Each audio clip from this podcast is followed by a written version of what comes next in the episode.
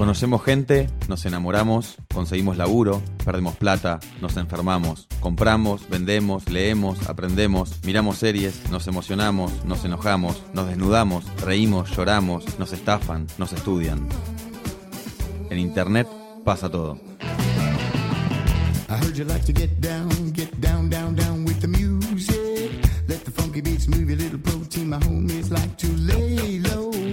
I got ten main reasons why I love my music.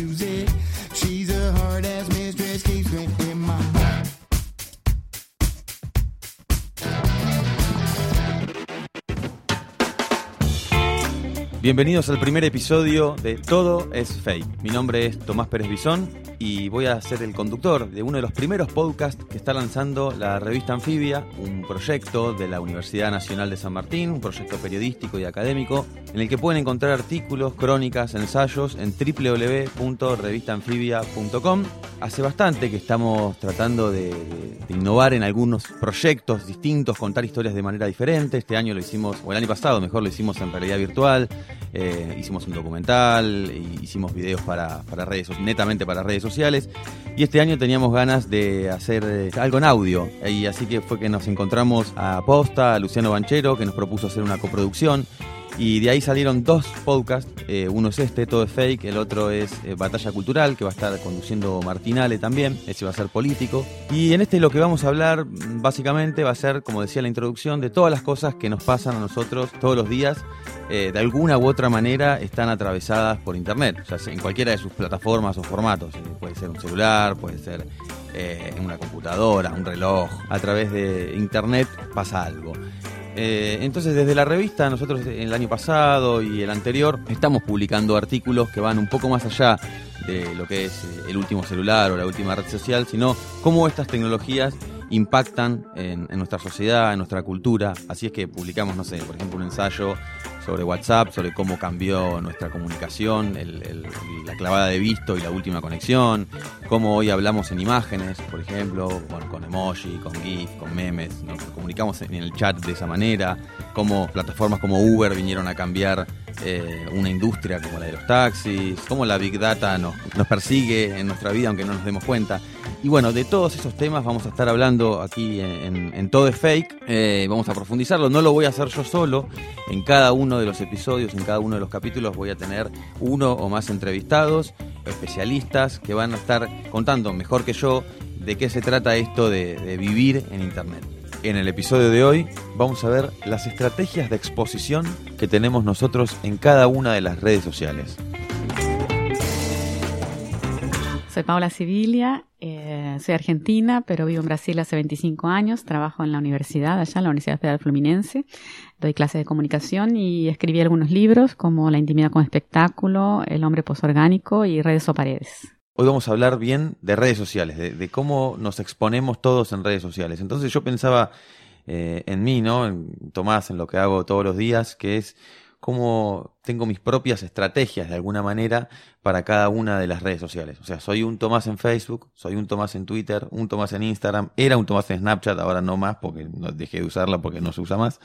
Entonces, ¿cómo juegan las estrategias de cada uno eh, en la construcción de un personaje, ¿no? En cada una de las redes. Es muy loco porque vos hablas de esto y parece como que es algo que, que uno viene haciendo, que, el- que la humanidad viene haciendo hace siglos y no tiene más de 10 años, 5 años. O sea, la, la diversidad de estrategias por lo menos, ¿no? Porque al principio, cuando empezaron las redes sociales, que no hace más de, no sé, 10, 20 años, mm, tal vez 10, ¿no? Como, popularidad, como populares hacia a este nivel de que estamos acostumbrados ahora, Facebook, después Twitter, eh, no había esto de diversidad de estrategias. Y fuimos aprendiendo, ¿no? O sea, nos alfabetizamos, mal que mal, algunos más y otros menos, ¿no? En el uso de este, de este tipo de, herramientas.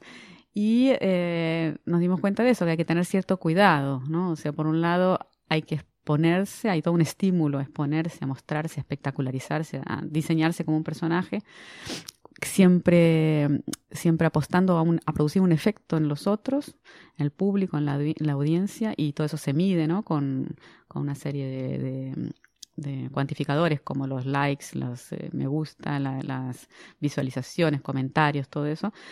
y entonces, eh, junto con el desarrollo de estos medios y con nuestra, nuestra, nuestro acostumbramiento, no solamente a, nos, exponernos, sino a mirar cómo se exponen los demás, ¿no? porque uno monitorea también qué pasa con los otros. Eh, hay toda una estrategia también de si pongo like o no pongo, ¿no? no es solamente si me gustó.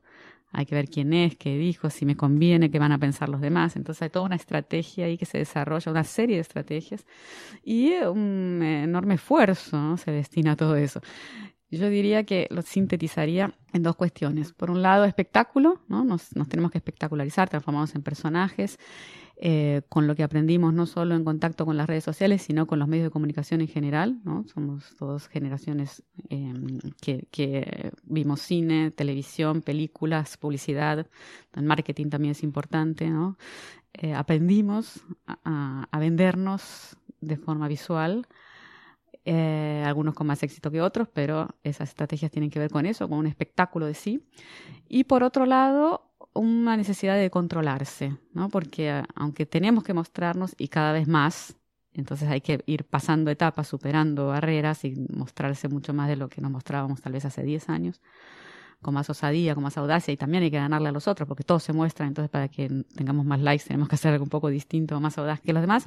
Y por otro lado, el control, ¿no? Tener que controlarte porque si te equivocas, ¿no? Si te mostrás de una forma no favorecedora o si, aunque vos te cuides en esa curaduría, curaduría que uno hace de sí mismo y en esa construcción de personaje, puede ser que otro te muestre en una situación de desventaja y que es el personaje que tan con, tanto cuidado y con tanto tanta habilidad fuiste construyendo se destruya por una mala pose, ¿no? Y entonces se viraliza un mal momento. Y sobre todo si es un video o una imagen, puede tener un éxito arrasador y un no me gusta gigantesco. Y se cae toda la construcción que venís haciendo. Por eso, entonces una tensión entre ese espectáculo y un cuidado, ¿no? O sea, siempre estás como, tienes que estar alerta para no mostrarte de una forma desfavorecedora y caer en el bullying, ¿no? O en el, en el scratch, la viralización negativa. Claro. Mm.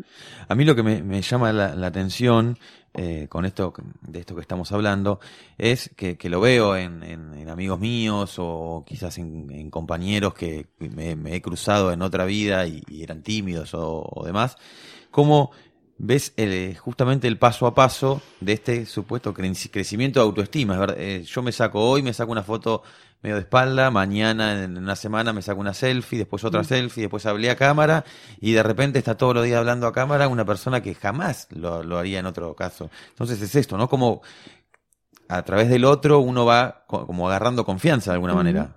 Y ese es el riesgo, si agarras demasiada confianza puede ser que de repente pisas el palito y listo, tenés un montón de espectadores y se te va a viralizar la imagen negativa.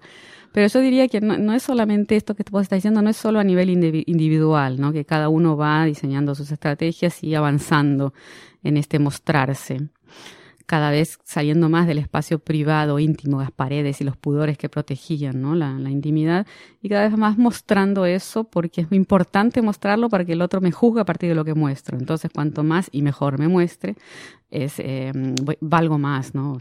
y tengo más confianza en mí y todo eso. Eso sucede a nivel individual, o sea, cada uno va haciendo eso, pero también a nivel colectivo está pasando eso. Cada vez es más lo que se muestra, o sea, cada vez más nuestra sociedad eh, permite y, y, demanda que uno muestre más. Claro, si no se ve, eh, no existió. Algo así. Y sobre todo son cosas que esto que antes llamábamos intimidad, que ahora tal vez podemos seguir llamándolo intimidad, pero no ha dejado de ser intimidad porque se muestra, ¿no? Y, y, en la definición de intimidad estaba incluida el hecho de que se protegiera, ¿no? Que, estuviera, no estuviera a la vista de todo el mundo o de nadie, ¿no? Solamente de los íntimos, del, pequeño círculo íntimo y de uno mismo, ¿no? Cosas que se guardaban por uno mismo, como por ejemplo, eh, si me gusta la selga o me gusta la comida vegana o me gusta eh, comer choripán o si tengo un gatito, un perrito o si cambié mi sofá o dónde me fui de vacaciones, o fotos con la familia, o cómo amo a mi hijo, en fin, ese tipo de cosas que eh, se consideraban íntimas y por lo tanto no era de buen gusto ¿no? publicitarlas.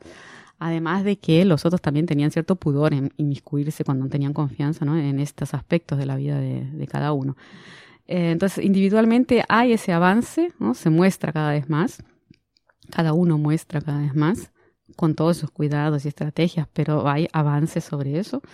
eh, por ejemplo, el ámbito de la sexualidad, la desnudez, en fin, todo eso empieza también a aparecer en el ámbito público, que era algo que en la era burguesa, siglo XIX-XX, eh, formaba parte primordialmente ¿no? de la privacidad y algo que no se, no se debía exhibir en el ámbito público. O esto también, declaraciones de amor, ¿no? Las parejas cuando eh, tienen un aniversario de, de, haberse conocido, de boda, de novio, qué sé yo. Y lo postean en Facebook. Claro, una foto en la cama, abrazados, y cómo, cómo te quiero, mi amor. Eh, que suena, ahora nos acostumbramos a esto, pero, al principio era medio raro, porque bueno, o sea, si lo quiere, ¿por qué no se lo dice? Bueno, supuestamente también se lo dice en persona, ¿no? En la casa, en la intimidad, en el cuarto propio. Pero también con los hijos, ¿no? Muestras de afecto íntimas que salen, se publican en las redes sociales y también los medios masivos los, los, replican, ¿no? Dicen, ah, fulano cumplió años hoy y la novia le mandó esta cálida, tierna, conmovedora foto, en fin. Entonces todo esto que hasta, hace, no sé, no, no estoy diciendo siglo XIX que evidentemente, pero hace 20, 30 años, ¿no? También hubiera sonado extrañísimo, como bueno, ¿qué pasa? ¿Qué es esto? Ahora es habitual. Hay todavía alguna perplejidad, de hecho te lo estoy contando y estoy enfatizando lo que tiene de raro, pero ya no es más raro para nosotros, ¿no? Y no lo hacen solamente las estrellas, ¿no? Es algo que las celebridades, como se dice, sino que, que cualquiera lo hace, ¿no? se, se, se transforma en algo habitual. Entonces son todos aspectos de la vida que antes se consideraban íntimos y por lo tanto debían permanecer en la privacidad. Y ahora, bueno, están ahí. Se ponen en juego en lo que vos llamás el show del show, digamos, que, es todo este armado que uno tiene.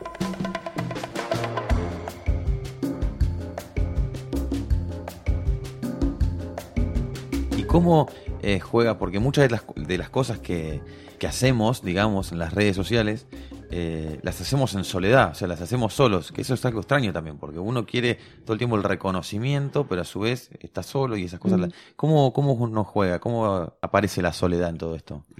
Sí, la soledad yo creo que es central, ¿no? Porque no es casualidad que uno quiera tener un millón de amigos, como, como vaticinó hace mucho tiempo Roberto Carlos. Eh, un millón de amigos son, es tan paradójico, ¿no? O sea, ¿cómo se puede tener un millón de amigos? Sin embargo, es un poco el, el parámetro de las redes sociales, ¿no? La idea es tener cientos, miles, varios centenares de miles de amigos. También esta idea, ¿no? De este, este cinismo, este eufemismo de, de, Facebook particularmente, ¿no? Pero yo creo que seguidores es menos, menos cínico, ¿no? O sea, lo que se quiere tener más que amigos, tal vez el deseo de tener amigos también está, pero lo que se busca de esta manera es más tener esos seguidores, ¿no? Un público. Y, y sí, ese público se lo tiene en soledad.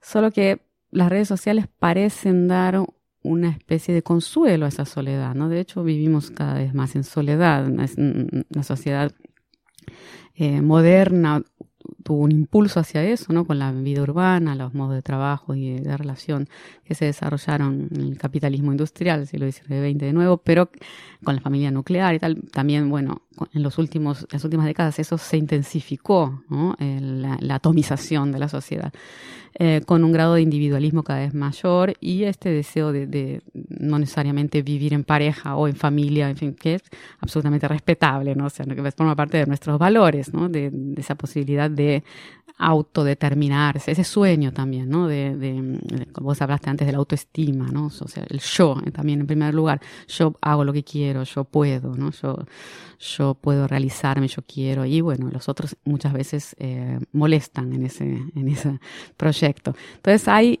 una tendencia, ¿no? Hacia, hacia una cierta insularidad, ¿no? un, un vivir en soledad, lo cual puede ser maravilloso, pero también se puede vivir de una forma penosa, ¿no? La soledad, si, si, si esa soledad nos incapacita para tener, para relacionarnos con los demás, en el sentido que nos encapsula, ¿no? ahí hay, hay, un problema, porque el otro parece ser instrumentalizado solo como público, ¿no? O sea, la relación que tengo con el otro es de mera autoafirmación, más que de contacto. Y eso no tiene por qué ser así, ¿no? Pero en las redes sociales se ve mucho eso como que el, otro me importa en la medida que me autoafirma. Que te aplaude. Que me aplaude. Y eso tiene mucho que ver con, un, por lo menos con la vulgarización de la idea de narcisismo, ¿no? El es, una palabra que se usa mucho para definir a, los modos de vida contemporáneos, los modos de ser contemporáneos. Dices, estamos cada vez más narcisistas, ¿no? egocéntricos. Pero narcisismo, que es este término que viene del psicoanálisis, ¿no? Eh, en general, muchas veces nos olvidamos que eh, la persona narcisista eh, uno tiende a pensar que es alguien muy seguro de sí mismo, ¿no? muy soberbio, arrogante, porque tiene mucha seguridad en sí mismo, entonces se muestra y busca aplausos pero en realidad en esa figura hay una fragilidad inmensa. El, el, narcisista necesita al otro en este sentido, necesita al otro para autoafirmarse, porque le falta un peso propio, digamos así, no lo tiene esa seguridad, tanto necesita que el otro, que el otro le diga que vale, que vale, que es bueno, que, que es lindo, que, que, es exitoso, eh, que tiene una hermosa familia, lindísimas vacaciones, que come la comida más gourmet del universo, que tiene opiniones inteligentísimas. Entonces necesita ese apoyo exterior, no el apoyo del otro. Y muchas veces en, ese, en esa búsqueda de apoyo el otro no, no pasa de ser eso, ¿no? No pasa de ser alguien que me va a, autoafirmar. Y cuanto más, ¿no? tanto es que es importante lo cuantitativo, ¿no? Tienen que ser muchos. No es que un otro o dos otros o en fin, otros especiales me van a, en, un, en, un, diálogo, en un contacto voy a aprender algo o a, a ganar consistencia en algún sentido, sino que necesito que muchos digan que soy valiosa. Y pasemos un poco a, otras redes sociales que ponen en juego otros valores y otras cosas, como por ejemplo son las de las de citas, ¿no? Tinder, Happen, eh, que en ese caso también todo el tiempo estamos buscando que nos digan que somos lindos o, tratar de conseguir conquistas, pero prometen algo, parecería que prometen algo las aplicaciones que finalmente no cumplen. O sea, una promesa de, armar una pareja. O sea, quizás suele pasar, pero eh, en el uso, eh, esta cosa que te dicen que vas a, encontrar a tu, a tu príncipe, digamos, o a tu princesa, mm. eh, termina siendo después en, una especie de, no sé, de supermercado, digamos, donde vos mm. agarrás cuantos productos y el que más te convence por barato o por bueno, lo compras. ¿Cómo, cómo, cómo ves estas, estas redes? Y lo barato son mal. Eh, eh, sí, sí, es curioso porque parece como que hay dos planos, ¿no? Hay un plano que es este de la idealización de estos dispositivos en el sentido de que estarían alineados con el amor romántico, ¿no? Con el amor romántico me refiero a que hay una persona que es esa, ¿no? Que es la flecha de Cupido. O sea, tuvo que ser, incluso a veces no se entiende por qué, ¿no? El relato del amor romántico. Bueno, me enamoré de esta persona porque recibí la flecha arbitraria del amor de Cupido, de Eros. Y bueno, y no, no se puede cambiar por otra. O sea, es esto. Y tanto es que es una fatalidad, ¿no? O sea, si, si esta persona se va, me mato, ¿no? O sea, el, gran relato del amor romántico. Bueno, eso sí, de alguna manera presente y tanto es que sirve para vender estas aplicaciones, ¿no? El de Tinder y Happen, etcétera. Es que como te vas a encontrar, o sea, te, lo estás perdiendo si no tenés esta ayuda. Está al lado tuyo, pero no lo viste, ¿no? Happen es un poco eso, pero Tinder también. Puede ser que sea tu vecino, que nunca te lo cruzas, pero lo vas a tener ahí, y vas a tener a muchos otros también, y vas a dar cuenta que es el vecino entonces el relato, el que lo vende es eso, que eso está presente, o sea, forma parte de nuestra, nuestro imaginario todavía, evidentemente, ¿no? Eso seduce como relato y etcétera. Eh, podemos pensar las canciones, las películas, hay muchísimas que van en ese sentido también, ¿no? Sin embargo, en la práctica, lo que, está, lo que puede suceder eso también, puede suceder que finalmente después de usar te encontrás con, la persona y bueno, te casas, después te divorcias, pero, pero tenés el, amor romántico, eso sucede mucho no es que no suceda en el uso de estos aplicativos, pero lo que más sucede y el método por el cual se puede llegar hasta encontrar el amor de la vida, entre comillas, ¿no? Es un método bastante distinto al método del amor romántico, que es justamente, pues esto que dijiste, del supermercado, o sea, la gran oferta. Y esto, la idea del uno queda muy desdibujada ahí, porque ¿cómo, ¿cómo se implementa? Vos tenés una oferta de un montón de gente. cuanto más gente, es mejor porque no, la idea de esto que funciona muy bien con nosotros es como, bueno, voy a elegir vos dijiste el más barato, a mí no me sonó medio mal eso, porque bueno, claro, el más barato porque es, bueno, de lo que yo te, yo tengo esto. Yo estoy muy en Argentina, muy acostumbrado a Argentina al precio-calidad. no, no, pero no solo eso, es, que eh, estoy tratando de, de, entenderlo mejor. En realidad es, es así, creo. Yo sé, yo me evalúo también con criterios de mercado a mí misma. Entonces yo, bueno, yo sé que cuento con este capital. Pongo la foto más linda que tengo, pero bueno, o sea, hay cierto límite, más la puedo photoshopear y yo, pero más yo soy más o menos esto. Y aparte yo sé que después me, lo voy a tener que encontrar a la persona, a las personas. Entonces yo sé que, bueno, puedo photoshopear un poquito, pero es soy más o menos esto que está acá, no, se no da para mejorarlo mucho más que esto. Y bueno, tengo cierta edad, tengo cierta posición social, tengo las características estas que definen como un producto a cada uno de nosotros, porque uno no, aprendimos a pensarnos así. Eso es muy loco también, no es algo evidente. Aprendimos a autoevaluarnos con criterios de mercado. Yo sé más o menos cuánto valgo, puedo hasta engañarme para más o para menos, pero más o menos yo sé que... Sí, incluso ponemos puntajes. No, y el mismo Tinder te enseña, si vos no sabés, cuando lo empezás a usar, vas a, terminar sabiendo porque sabés a dónde te encajan. Entonces, bueno, uno sabe que vale más o menos esto, los el puntaje este. Y eh, lo de barato va ahí, o sea, yo sé que entonces puedo conseguirme algo en este rango del otro lado también entre esta nota y esta nota, porque es mi capital, ¿no? Y entonces, bueno, oferta mercado, es todo, todos son criterios de mercado. Y ahí lo del amor romántico se, se, va, se va totalmente de plano, porque el amor romántico no tiene nada de este cálculo, idealmente, ¿no? Que es ideal el amor romántico. O sea, no hay nada de cálculo en el amor romántico. Es la flecha y bueno, Romeo y Julieta, qué sé yo, no es, o cualquier otra cosa. O sea, le da, el Cupido le tira la flecha este a este y bueno, no calculó cuánto mide, cuánto, cuánto pesa, cuánto cuesta. En cambio, en Tinder y en esas, aplicaciones en general, la lógica es absolutamente del cálculo. Y no solamente cuando yo me pongo en venta, que ya es fuerte eso, me pongo en venta y me pongo con una foto que es algo que no, no, yo creo que difícilmente hubiéramos hecho hace algunos años sin tener el aprendizaje de las redes sociales. Habiendo pasado por las redes sociales, esos avances que decíamos antes, ¿no? Avanzamos al punto de que yo puedo venderme en el supermercado del, del deseo con una foto. Entonces, esa foto me ven todos, porque estoy en el supermercado. O sea, me ven mis vecinos, me ven mis alumnos, me ven mis profesores, me ven mis padres si quieren, ¿no? Estoy ahí. Bueno, eso lo, superamos, la gente lo hace, se hace. Entonces uno se vende, así como los otros, y en el momento que estamos en venta, bueno, uno va pasando las páginas, va pasando por el supermercado y no va a elegir a uno de nuevo. No es que miras todos y elegís uno. Porque sabemos también que en el mercado es mejor elegir varios, porque bueno, entendimos cómo funciona. Y los otros también van a elegir varios. Y uno va a ser parte de ese paquete que se llena el carrito y cada uno va a estar hablando con un montón de gente al mismo tiempo. Entonces la lógica del amor romántico en, los hechos está completamente desmentida. Después puede llegar a ser que uno se encuentra con la persona que piensa que es la persona, pero es otra forma de funcionar que tiene que ver con el mercado. Es una lógica de mercado que está absolutamente naturalizada en nosotros. Un tema que, que por ahí sale un poco de esto que estamos hablando, pero, pero también eh, suele pasar con, con las redes sociales, digamos, y con nosotros en las redes sociales es el tema de, la dispersión, cómo nos mm. cuesta a nosotros concentrarnos y hacer, como vos decías, hacer cosas que hace 10 años, un poquito más, 15 años, era leer un libro hoy, eh, para, para, hoy para leer un libro, lo digo en mi caso también, eh, tiene que estar dada una serie de condiciones, por ejemplo, que sea fin de semana, estar, que haya solcito, que haya esto, que haya el otro, o sea, una serie de cosas que antes uno iba, mm. no sé, lo, hacía en otro lugar, en otro momento. esos espacios, claro, esos espacios se fueron yendo. ¿Cómo, ¿Cómo ves vos hoy este tema? Sí. Bueno, dispersión está en, está en el subtítulo de mi último libro, que es Redes o Paredes, la escuela en tiempos de dispersión.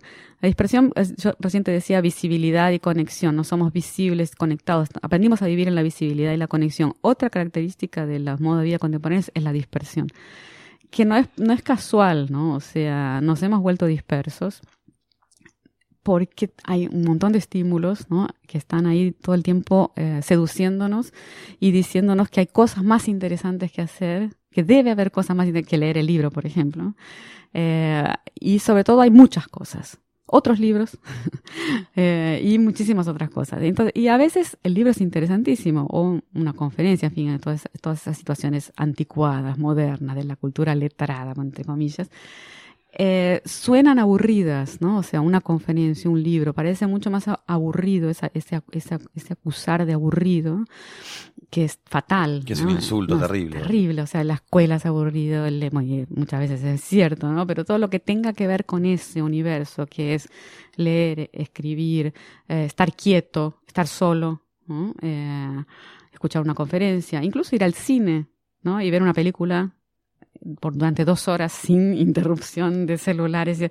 Se ha vuelto muy difícil porque no, no solo porque el celular nos interrumpe, ¿no? el celular forma, es, forma parte de esta este mundo es hiperestimulado con el cual nos volvimos compatibles, ¿no? O sea, nos compatibilizamos nuestros cuerpos como si fuéramos, es una metáfora, ¿no? Como si fuéramos nosotros también artefactos, ¿no? Máquinas, nos hicimos compatibles con las computadoras, con internet, con los celulares y aprendimos a vivir así, ¿no? Aprendimos a vivir en, eh, en la en la conexión, eh, eh, todo fragmentado todo el tiempo, todo el tiempo pensando que hay algo que nos estamos perdiendo porque como hay un estímulo enorme, ¿no? por ejemplo, en Internet sabemos que tenemos todas las películas del universo, todas las canciones del universo, todos los libros, todo, y queremos hacerlo todo. Estamos, siempre en deuda, siempre están cosas, estamos, está faltándonos, y entonces somos una especie de cuerpitos ansiosos, así. Y en ese cuadro la dispersión es, es funcional, o sea, somos consumidores de todo esto, aunque no estemos comprando directamente. Pero hay una, como decía antes del, del Twitter, no del Tinder, o sea, hay una forma de construirse a sí mismo y de evaluar al otro y de moverse en el mundo que está muy atravesada por la lógica del mercado. Entonces, el, el mundo como mercado nos ofrece un montón de cosas. Y nosotros como consumidores somos ávidos y queremos todo. Y, la publicidad nos dice, vos podés y yo quiero, ¿no? No es el vos, usted debe de la escuela o del mundo moderno. Entonces uno quiere y piensa que puede o que debería poder, lo cual es terrible, es peor que usted debe, yo debería poder porque quiere, debería querer. Entonces, bueno, la dispersión es inevitable, o sea, uno está siempre eh, pensando que está perdiendo cosas y entonces no puede desconectarse aunque más no sé, aunque sea para leer un libro que siempre quisimos y que nos resulta súper interesante, no hay nada que logre concentrar nuestra atención durante mucho tiempo, porque siempre va a haber otras cosas, no digo más interesantes, otras cosas, que tal vez sean más interesantes, generalmente no lo son, ¿no? Estamos siempre como, como tanteando y viendo un ratito de algo, decir, después vamos a ver, después lo veo, o bueno, siempre estamos como en deuda, ¿no? Con millones de cosas. no es fácil ser gente hoy. bueno, esperemos que la gente que, que esté escuchando este podcast se lo escuche todo, digamos, que no se... dudo, lo dudo, lo dudo. En realidad este podcast, lo bueno de este formato es que podés hacer otras cosas, podés salir a correr, podés eh, cocinar mientras... Al mismo tiempo, por lo menos hace dos cosas. Por lo menos hace dos. Bueno, Paula, muchas gracias por habernos visitado y gracias a ustedes. te seguiremos leyendo en, tus artículos y, y demás. Muchas gracias. Espero que hayas disfrutado este primer episodio de Todo es Fake. Recordá que podés escuchar todos los episodios en Anfibia y en la página de Posta. Y también suscríbete a nuestros canales de Spotify y de Apple Podcast, así te llegan notificaciones cada vez que larguemos uno nuevo. Mi nombre es Tomás Pérez Bisón y esto fue Todo es Fake.